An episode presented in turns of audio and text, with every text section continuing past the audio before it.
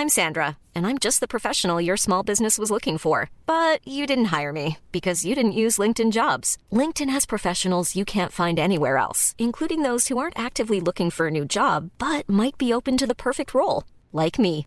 In a given month, over 70% of LinkedIn users don't visit other leading job sites. So if you're not looking on LinkedIn, you'll miss out on great candidates like Sandra. Start hiring professionals like a professional. Post your free job on linkedin.com/people today.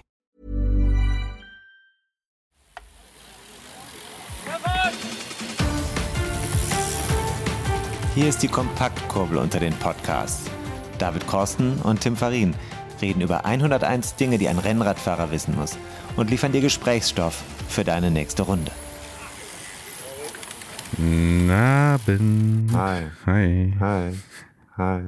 Hi. Hi. Wie geht's? Gut? Gut, gut, gut, gut, gut. Schön. Endlich wieder Podcast. Ja, Podcast-Zeit ist immer gut. Ähm, ist dein Fahrrad in Ordnung? Passend für dich? Passt. Habe ich mich immer schon mal gefragt. Mal anders. Ich habe ja letztens ein neues Fahrrad gekauft. Hm. Jetzt kein Rennrad, aber da habe ich mich dann gefragt, was brauche ich für eine Rahmenhöhe? Dann Mhm. kann man das ja so messen und so. Und muss ich jetzt da unbedingt äh, ein Bike-Fitting machen? Habe mich Mhm. dann natürlich dagegen entschieden, aber du hast das schon mal gemacht, ne? Ich habe das gemacht. Ich habe das mal geschenkt bekommen von meiner Gattin. Und äh, ich kann nur sagen, es hat sich echt gelohnt. Ich habe das vorher immer nur so ja, nach Gefühl gemacht oder mal, wenn mir jemand gesagt hat, boah, du sitzt zu hoch oder so zu tief oder es kippelt oder sowas. Hm. Oder wenn der Schmerz einfach so groß war, dass es dann mal ein paar Tage nicht ging. Das kam Mhm. auch selten vor.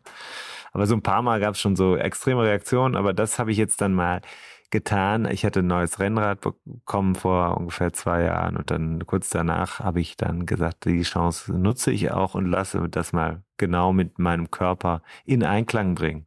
Mhm. Und da gibt's Experten, äh, Bike-Fitter, Bike-Fitting-Experten. Ja. Und gleich. einen hast du gesprochen. Der ist auch gleich hier um die Ecke, wie immer bei unserem Podcast. Wir hatten ja bislang Lokal, ne? Wir verstehen uns da als lokalen Ja, Podcast. ich weiß gar nicht, wieso das so ist, aber bislang sind wir nicht weit über Köln hinausgekommen. Düsseldorf hatten wir jetzt, äh, meine ich schon, aber auch wieder vergessen. Naja, egal. Also der Sebastian Klaus ist der Gesprächspartner.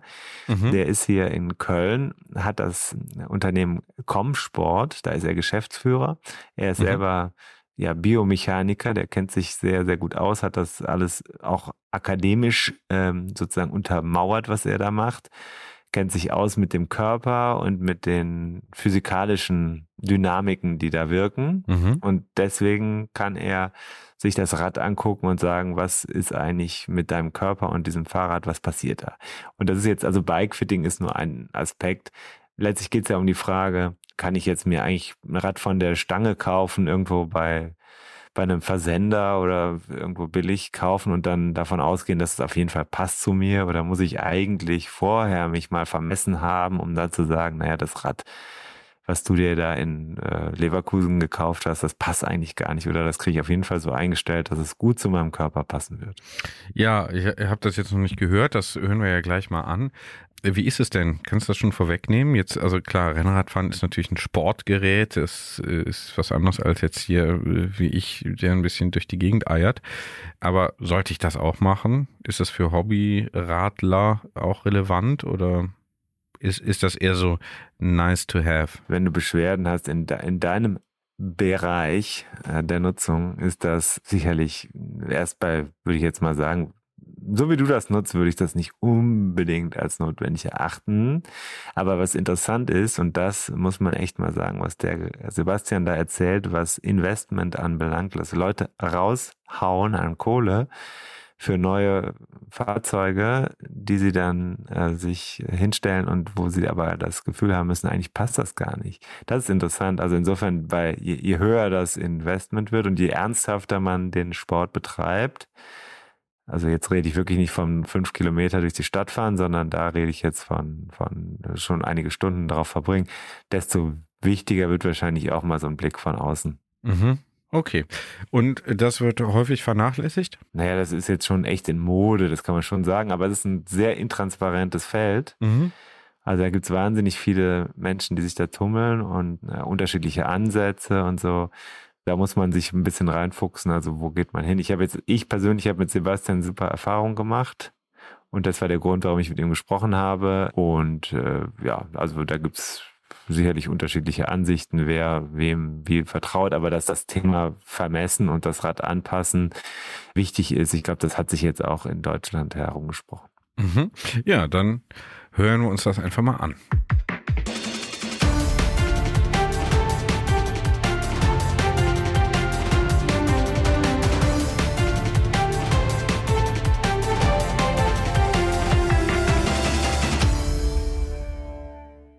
Ja, Sebastian Klaus ist heute bei mir im Podcast und David Korsten haben wir rausgekegelt, weil das ist nicht sein Thema. Passendes Rad braucht er nicht, den interessiert das alles nicht, äh, glaube ich zumindest. Sebastian Klaus, sag mal kurz, äh, wo bist du gerade?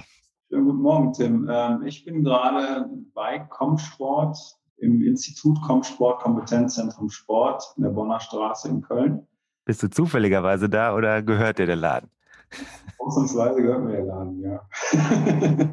ich bin Geschäftsführer des Ladens und ja, das machen wir seit 2008 hier. Und ja, wir beschäftigen uns überwiegend mit Fahrradergonomie, Fahrradphysiologie. Das heißt, wir machen vor allen Dingen Leistungsdiagnostiken, Bewegungsanalysen, orthopädische Bewegungsanalysen, auch bei anderen Sportarten.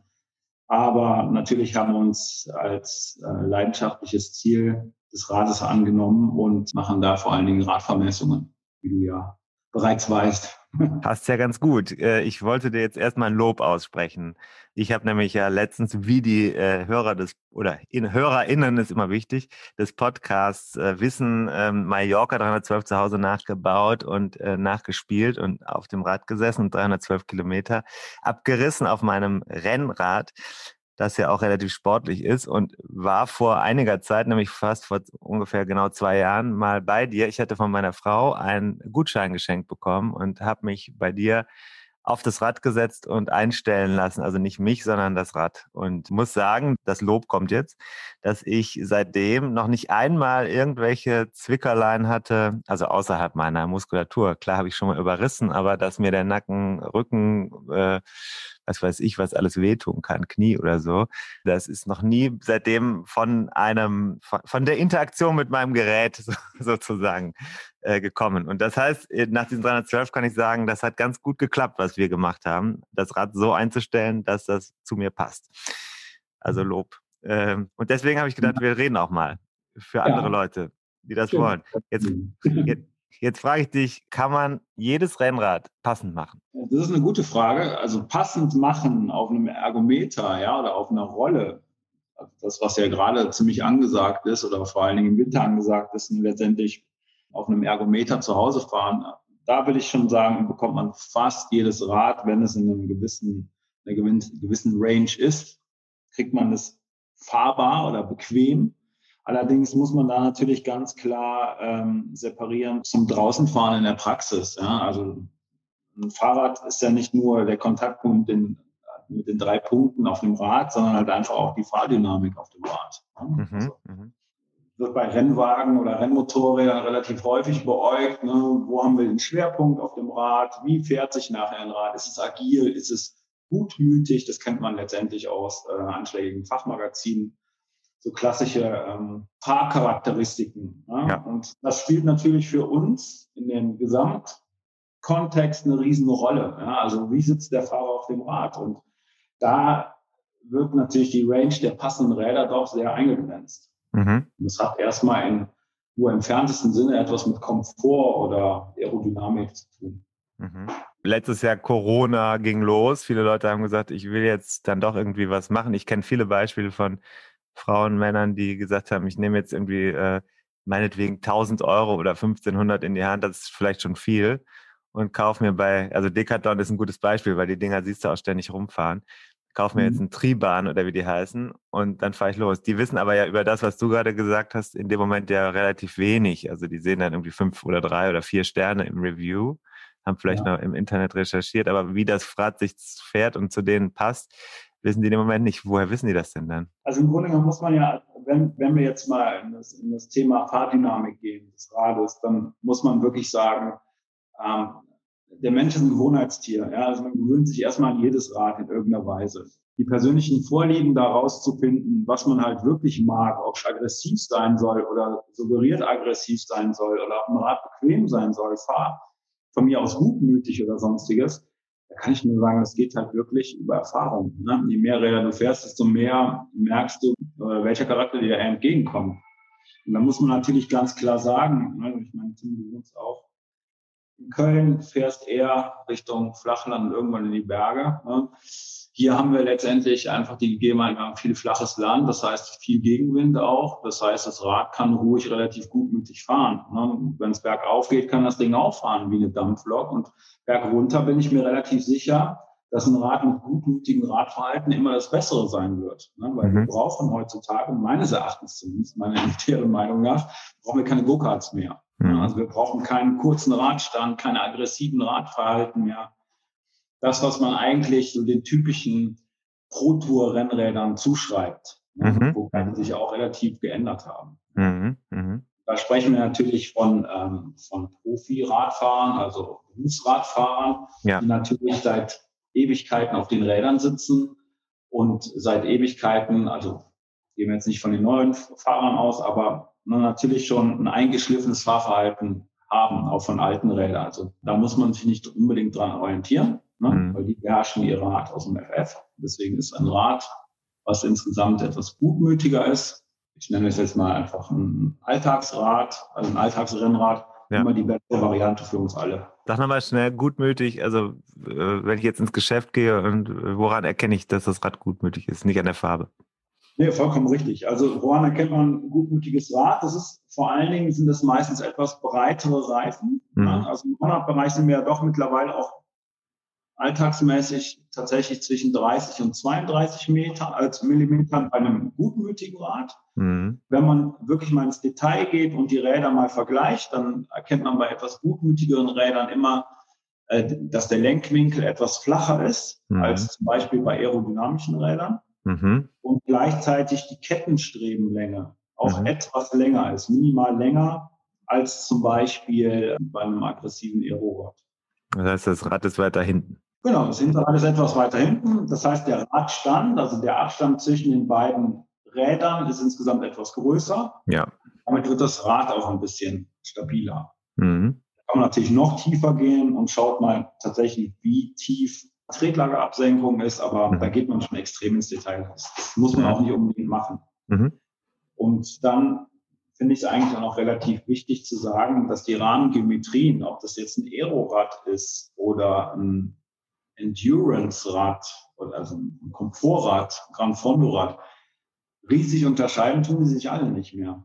Mhm. Also man muss im Grunde genommen, wenn man sich für ein Rennrad entscheidet, also natürlich ab einer gewissen Preisklasse, mhm. wir sprechen jetzt nicht von einem Triebahn, sondern vielleicht einem Rad ab 2000 Euro, mhm. da kann man ja schon so ein bisschen wählen zwischen aerodynamischem Rad ne, und Komfortrad, also suggierten Komfortrad. Ja. Man muss halt einfach für sich selber mal rausfinden, welche Kategorie einem da eher liegt. Mhm.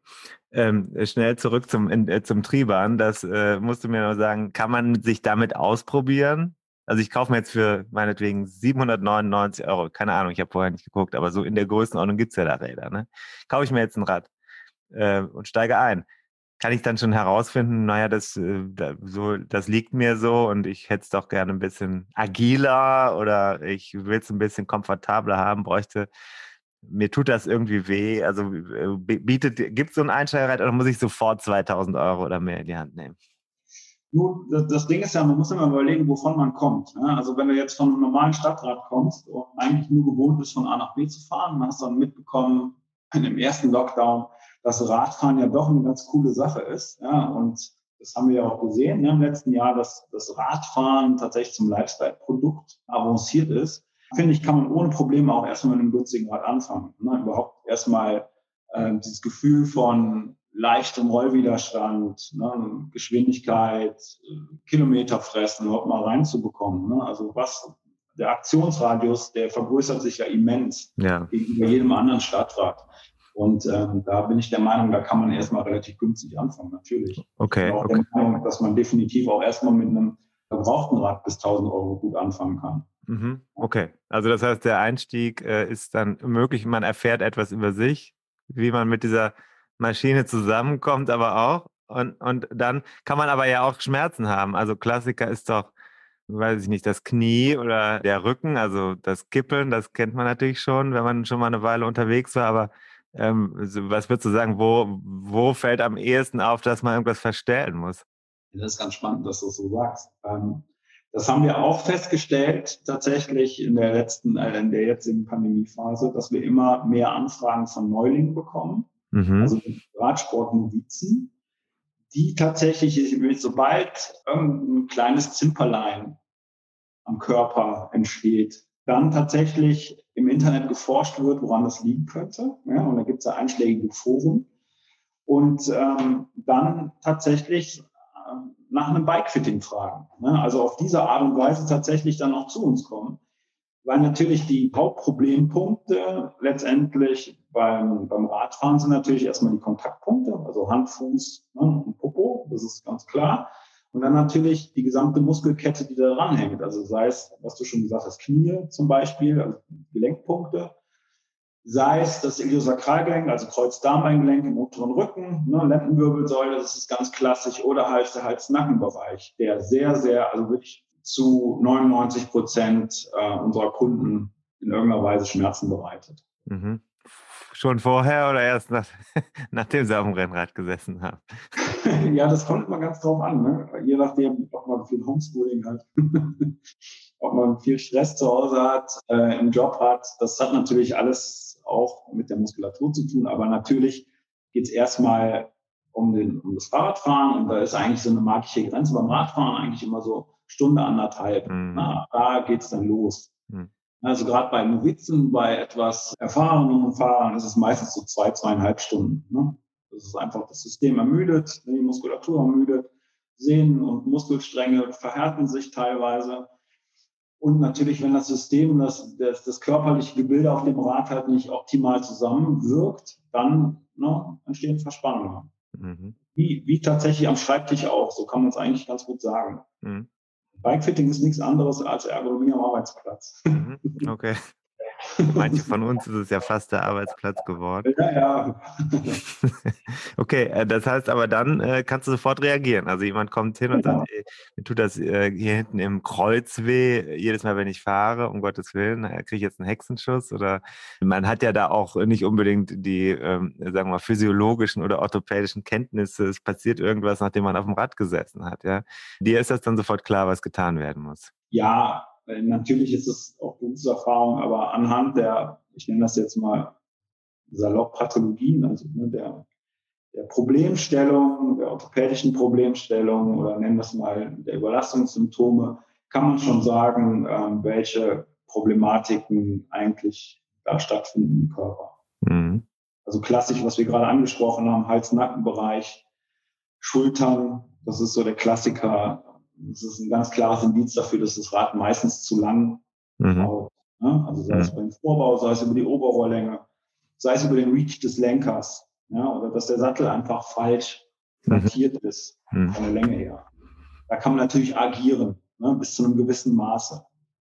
Weil wenn wir das Rad über den Vorbau nachher einstellen in der Länge, dann wird das Fahrverhalten natürlich immer beeinflusst. Und da sind wir wieder jetzt ne, bei, der, bei der Gutmütigkeit oder Aggressivität des Rades, beim Fahrverhalten.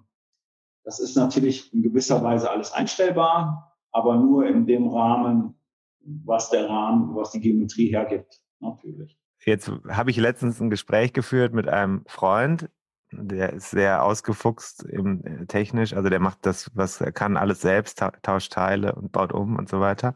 Sehr detailliert unterwegs und wir unterhielten uns über zum Beispiel Vorbau, ja, und Vorbauten. Und dann sagte ich, und ich glaube, das stimmt auch, dass die allermeisten Menschen, die sich ein Rennrad kaufen, überhaupt gar keine Ahnung haben, dass sich ein Vorbau tauschen lässt oder dass man den austauschen kann am Rennrad. Würdest du dem zustimmen? Also zunächst muss ich ja ganz klar sagen, wir haben ja von bis, ne? also die die Radsportnovizen, und da stimme ich dir definitiv zu, also viele Radsportnovizen wissen tatsächlich nicht, dass man Teile am Rad tauschen kann. Ja? ohne da Funktionseinbußen durchzuerhalten. Ja. Es geht ja tatsächlich da noch weiter, dass man sagen, man kann sogar den Lenker tauschen, ja, und dadurch natürlich eine ganz andere Performance auf dem Rad erhalten.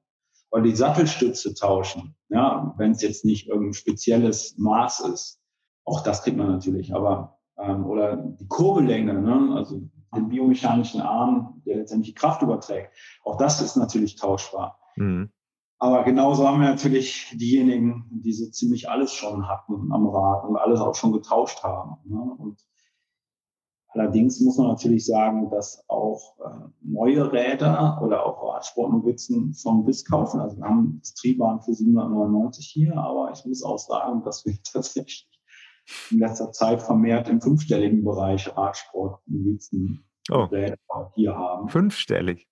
fünfstellig. Das ist teilweise wirklich abgefahren. Also man merkt halt, dass das Rad an sich nicht nur Lifestyle-Produkt wird, sondern auch Statussymbol. Das ist mhm. eine spannende Sache, eine spannende Entwicklung. Und da lässt sich relativ wenig nur noch tauschen, muss ich zugeben. Weil die Teile so integriert sind, oder was? Richtig, genau, das kennst du ja. Ne? Integrierte Vorbau-Lenkereinheiten, komplette Cockpits, wunderschön, sieht super aus und von der Funktion her auch perfekt, wenn das zusammenpasst. Mhm. Ja, ist das, da muss halt der letzte Millimeter auch sitzen. Und da treten wir auch wieder in Erscheinung, weil wir definitiv vorab dann beraten. Ja? Also du kommst zu uns, wir beraten im Vorhinein, welches Rad oder welches Modell letztendlich zu dir passt. Da ist quasi Dialog erstmal vonnöten. Ne? Also was haben wir für Ansprüche? Ne? Wie viel wird gefahren? Und dann natürlich die Preisrange. Ne? Was bis wohin können wir gehen, wo liegen da letztendlich Schmerzgrenzen, natürlich monetäre Schmerzgrenzen. Mhm. Momentan, dadurch, dass ja, Urlaube werden jetzt ja doch wieder ein bisschen aktueller, aber letztes Jahr waren Urlaube definitiv nicht aktuell, Geld war übrig und somit konnte man das natürlich schön ins Hobby oder in das neue Hobby stecken. Wenn das jemand also jetzt vorab wissen will, welches Rad passt zu mir, dann kann er sich bei dir äh, ins Studio setzen und auf einem, einem, trockenen Modell fahren und dann äh, erkennst du, wie der gebaut ist oder die gebaut ist und dann kannst du die richtigen äh, Empfehlungen geben oder wie läuft das dann? Exakt. Ne? Also so kann man es machen. Oder was wir auch sehr, sehr gerne machen, ist tatsächlich auf einem vorhandenen Rad, also was der Kunde mitbringt. Ja. Muss noch nicht mal ein Rennrad sein, das kann auch ein, von mir aus ein, ein Tourenrad sein oder auch ein Mountainbike weil es geht im Grunde genommen nur um die drei Kontaktpunkte. Mhm, mh. Das heißt Pedale, Sattel und Lenker und wie die zusammenstehen. Mhm. Daraufhin ist es eigentlich nur unsere Aufgabe, dem Kunden zu erklären, warum und weshalb wir letztendlich dieses entgegen einem anderen Rad empfehlen. Ja, oder auch mal entgegen einem Radhändler eine andere Rahmengröße empfehlen. Mhm. Das ist tatsächlich nur reine Logik und relativ einfach und nachvollziehbar. Rahmengröße hast du gerade gesagt, das ist ja so der Punkt, den die meisten Leute irgendwie kennen, die sich ein Rad kaufen. Ne? Aber das ist ja auch keine so absolute Größe. Man erfährt ja offensichtlich auch, dass man mal mit einem 56er, mal mit einem 58er, mal mit einem 60er durch die Gegend fahren kann. Der scheint relativ flexibel handhabbar zu sein, dieser, dieser Wert. Ja, leider mittlerweile, ne? weil meiner Ansicht nach ist das halt ein Riesenproblem für den Endkunden. Hm dass immer noch mit Rahmengrößen äh, respektive Sitzrohrlängen eigentlich gearbeitet wird. Und ich würde mir persönlich auch für meine Arbeit wünschen, dass es da in irgendeiner Weise bald mal eine Norm geben wird, ja, die alle Rahmenhersteller oder Radhersteller mal so ein bisschen vereint, hm. zumindest in den Rahmengrößen. Mhm. Das wird dem Kunden halt eine deutliche Vereinfachung geben und natürlich einfach äh, eine deutlichere Vielfalt, eine deutlichere Auswahl mhm. geben. Bestes Beispiel, man kann ja ruhig mal Namen nennen, die einfach die einschlägig sind. Firma Canyon, die arbeitet nicht mit Rahmengrößen, die arbeitet mit Konfektionsgrößen. Mhm. Ne? Also von XXS oder 2XXS ne, bis hoch zu XL, 2XL ja. haben wir quasi alles am Papier. Was diese Firma ganz gut gemacht hat, ist tatsächlich, dass sie angefangen hat, Körpergrößen auf unter die Konfektionsgrößen zu schreiben. So hat der Kunde und tatsächlich auch ich als Berater in dem Augenblick ein etwas besseres ähm, Gefühl dafür, ne, welches Rad die jeweilige Körpergröße dann geeignet mhm. ist. Mhm. Aber natürlich auch die Italiener, ne, ganz klassische Rahmenhersteller wie zum Beispiel Pinarello, arbeiten mit Rahmengrößen ja, also ganz klassischen Rahmengrößen. Mhm. da muss man schon wissen, was wie zusammenhängt. Ja, und ein ganz wichtiges Augenmerk in unserer Arbeit ist letztendlich tatsächlich zu schauen, wie verhalten sich die Oberrohrlängen, also die effektiven Oberrohrlängen, ne, die mir aussagen, wie lang das Rad nachher ist, zur Steuerrohrlänge. Ne, das heißt, wie, wie lang quasi vor oder wie hoch das Rad vorne in der Front baut. Ja. Weil eins muss man halt wissen, es wird zwar immer mit Stack- und Reach-Werten gearbeitet. Das ist auch ganz spannend, wenn man verschiedene Radgattungen gegeneinander Da muss ich kurz unterbrechen, weil das steht in jedem Magazin, auf jeder Webseite stehen die beiden Begriffe Stack und Reach. Da muss man sich das immer erklären lassen. Was ist das eigentlich ganz genau? Das kann man jetzt mal googeln. genau, ja. Da können wir ja ganz kurz einfach besprechen. Ja. Der Reach-Wert bestimmt im Grunde genommen den Abstand zwischen einer gedachten, äh, zwischen der Mitte des Tretlagers, wenn wir eine ja Senkrechte hochziehen zum Oberrohr, quasi bis in die Mitte des Steuerrohres. Jetzt muss man natürlich auch wissen, was Steuerrohr, Oberrohr und Tretlager. Ne? Das steht ja alles im Buch, 101 Dinge, die ein Rennradfahrer wissen muss. Das sollte man jetzt kaufen. Jetzt kaufen. ja, das ist, das ist ja auch eine wichtige Sache.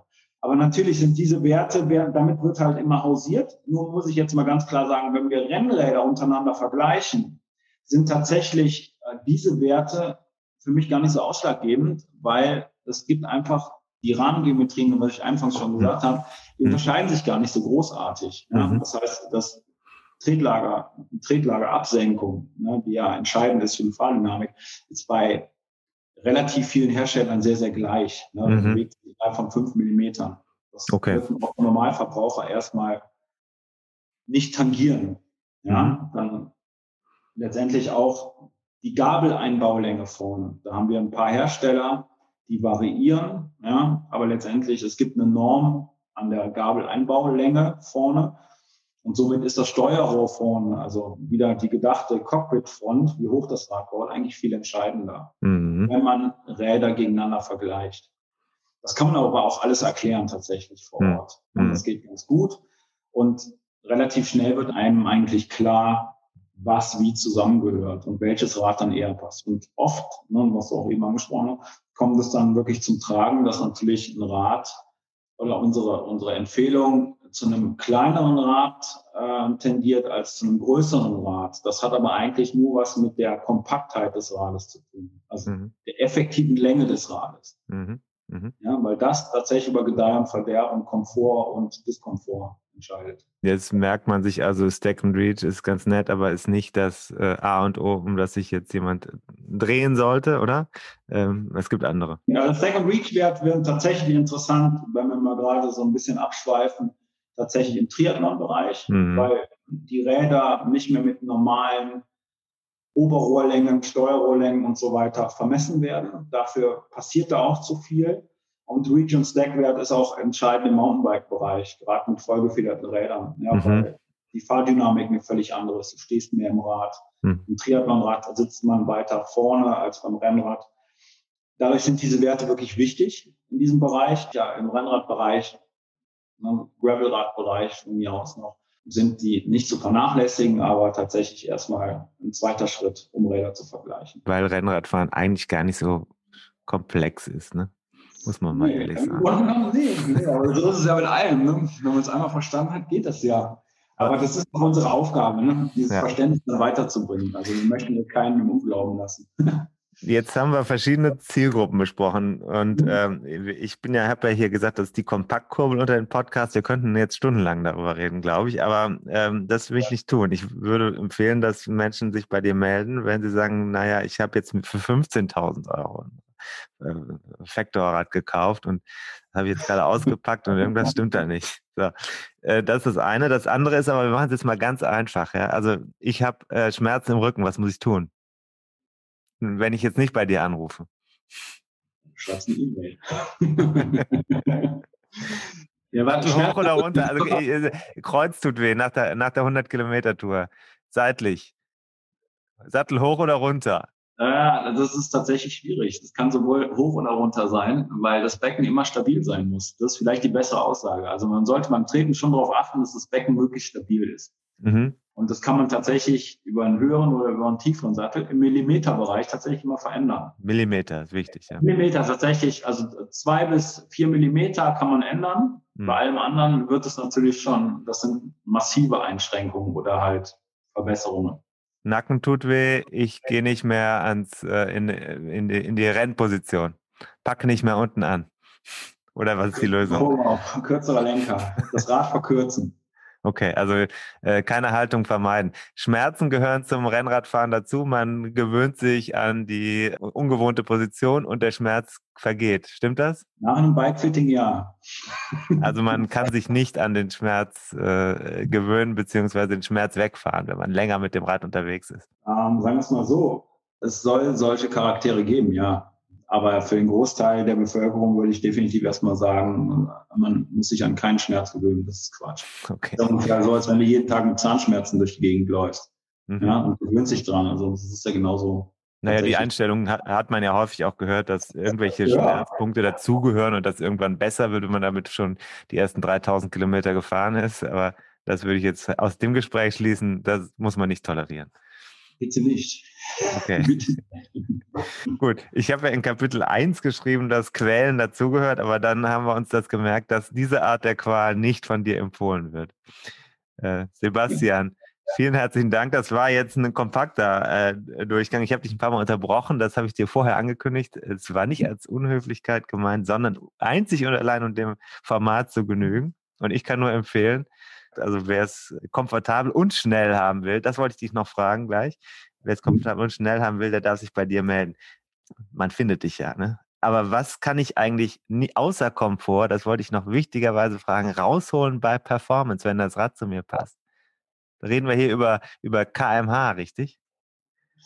KMH, Leistung, Aerodynamik. Es ist tatsächlich der, der Leitspruch, den wir wirklich immer anbringen und das ist tatsächlich keine Phrase ist, Aerodynamik, Ergonomie, Biomechanik bilden immer eine Einheit und sind kein Kompromiss. Das ist tatsächlich so. Ja. Du wirst immer schneller fahren, immer gleichzeitig weniger Schmerzen bekommen und deutlich effizienter fahren, wenn die Position auf einen Millimeter genau passt. Und dafür sind wir da. Und da muss ich ja ganz klar sagen, das ist nicht ein Hobby, das ist unser Beruf. Ja. Also das ist unser Lebensunterhalt. Ja. ja. Den bestreiten wir hier. Gut, dann schrauben wir mal ein bisschen rum, würde ich sagen. Vielen Dank, Sebastian, für die Zeit. Ja, vielen Dank. Ja. Mach's gut.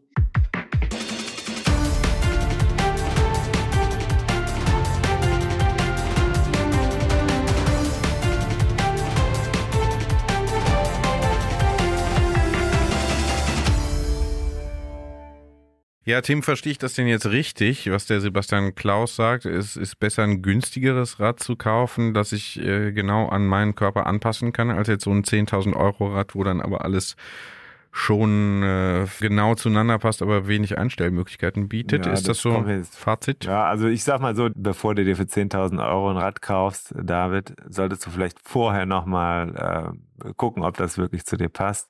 Ich vermute aber, in deinem Beruf ist es gar nicht möglich, sich für 10.000 Euro ein Rad zu kaufen. Deswegen brauchst du dir diese Frage gar nicht zu stellen. Die anderen. Ich, ich frage sehr äh, stellvertretend die für zuhören, die ZuhörerInnen, die. Ähm, ja, die Juristen, die hier zuhören.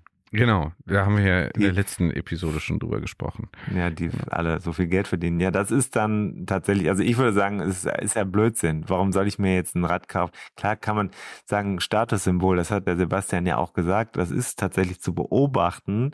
Jetzt wollen wir aber nicht wieder 25 Prozent der HörerInnen verprellen, sondern wir lassen das einfach stehen. Die, die obersten 10.000. Statussymbole sind ja auch etwas Wichtiges. Ja, ja, für, ja. für dich ist das Statussymbol, sind deine Statussymbole sind Bildung und Kinder. Und andere Menschen haben dazu noch das Rennrad. Und dann kann man natürlich sagen, ein Pinarello oder ein äh, Factor-Fahrrad oder was auch immer. Äh, für 15.000 Euro kann man sich natürlich kaufen, aber ich finde schon, es ergibt Sinn, wenn es schmerzfrei gefahren werden kann. Und da mhm. ist bei diesen Herstellern einfach auch, da sollte man eben gucken, passt es jetzt zu mir? Ja, also ergibt Sinn, dass man ein Fahrrad hat, egal wie teuer, das gut zu einem passt. Da sollte man, also sollen kann man ja nicht sagen, ist ja keine moralische Kategorie hier. Ne? Ich finde es sinnvoll und es wäre sonst Verschwendung. Vor allem, der Spaß an der ganzen Sache, der, der wächst ja, je besser das passt. Mhm. Und Das ist die Sache, glaube ich, das ist das Entscheidende. Für mich persönlich, ich kann nur sagen, habe ich ja äh, am Anfang des Gesprächs mit Sebastian gesagt, ich finde schon erstaunlich, wenn man auf einem richtigen Rennrad, das was ich ja habe, 300 Kilometer, das ist ja auch kürzlich Thema gewesen hier, mhm. am Stück fahren kann und da überhaupt gar keine körperlichen äh, Zimperlein hinterher hat. Mhm. Und das führst du aufs richtige Fitting. In dem Fall kann ich das ganz klar sagen. Ich mhm. hatte das Rad, äh, bin das als ich das neu hatte, ein paar Mal so gefahren nach eigener Einstellung, nach eigenem Gefühl und da hatte ich echt ein paar Probleme. Das hat auch mit der Kraft manchmal nicht so geklappt. Und das ist auch so eine schöne Erkenntnis, die Sebastian ja dann auch im Gespräch gesagt hat. Ne? Also das eine das ergänzt sich mit dem anderen oder führt dazu, dass das andere besser klappt. Wenn das besser passt, wenn das runder läuft, dann hat man weniger Schmerzen, dann setzt man neue Kräfte frei, ermüdet weniger schnell. ist halt ein System, was man da hat. Kennst ja von anderen Dingen, ne? wenn die Mücke nachts in dein Zimmer fliegt, dann äh, kann es sein, dass äh, darunter dann äh, am nächsten Tag auch deine Leistung beim Podcasten leidet. also ein systematischer ja. Ansatz zwischendurch hast du dann auch noch beim Erziehen versagt. Und mhm. äh, das, du weißt, was ich meine, ne? Mhm, mhm. Das eine beeinflusst das andere. So sieht's aus. Mhm. Also, Bikefitting, damit kann man mehr aus seinem Rad rausholen. So ist ja fast auch der Untertitel des Kapitel 22. Mhm. Sitzen wie angegossen aus dem ja, aus der Bibel des Rennradsport für, Rennradsports für Einsteiger und Fortgeschrittene und Profis, die vielleicht dann doch das ein oder andere nochmal mit anderen Augen sehen wollen, auf jeden Fall aber auf unterhaltsame, amüsante Weise nochmal dargeboten bekommen wollen, wenn ich das hier mal so ganz voreingenommen so sagen mhm. darf. 101 Dinge, die ein Rennradfahrer wissen muss. Tim Farin, Bruckmann Verlag, nach wie vor beim am besten beim Autor selbst käuflich zu erwerben. Mit Was kostet eigentlich? Ja, also 14,99. Viele Runden auch auf, wenn Sie das direkt bei mir bestellen. Dafür bekommen Sie dann aber auch wirklich noch eine Unterschrift reingehauen und vielleicht, wenn Sie es wollen, auch noch einen Gruß. Das kann man alles machen. Aber sehr gut. Ich kann auch einen Cent mitschicken. Zurück. Alles klar. Heute geht das ja. aber auch mit, also man kann ja auch PayPal. eine Rechnung stellen und das dann über PayPal oder mit Überweisung, Banküberweisung machen. 0,01 Kriegen wir alles hin. Wir Euro alles hin. werden zurücküberwiesen. Okay, würde ich sagen, mit der Empfehlung schließen wir jetzt hier. Alles klar. Bis zum nächsten Mal. Schönen Abend noch. Oder was, ist jetzt Abend oder? Ich weiß es nicht. Ich habe es ehrlich gesagt vergessen. Tschüss.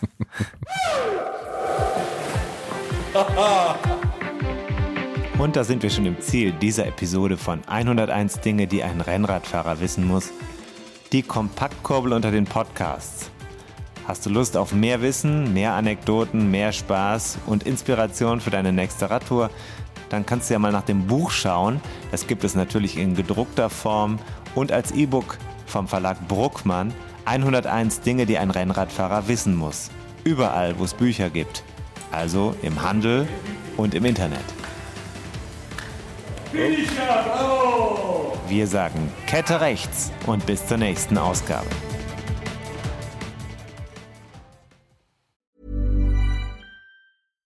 When you make decisions for your company, you look for the no-brainers. And if you have a lot of mailing to do, stamps.com is the ultimate no-brainer. It streamlines your processes to make your business more efficient, which makes you less busy. Mail checks, invoices, legal documents, and everything you need to keep your business running with Stamps.com. Seamlessly connect with every major marketplace and shopping cart. Schedule package pickups and see your cheapest and fastest shipping options from different carriers. With rates up to 89% off USPS and UPS rates. And with the Stamps.com mobile app, you can take care of mailing and shipping wherever you are. Make the same no-brainer decision as over 1 million other businesses with stamps.com. Sign up with code program for a 4-week trial plus free postage and a free digital scale. No long-term commitments or contracts. That's stamps.com. Code program.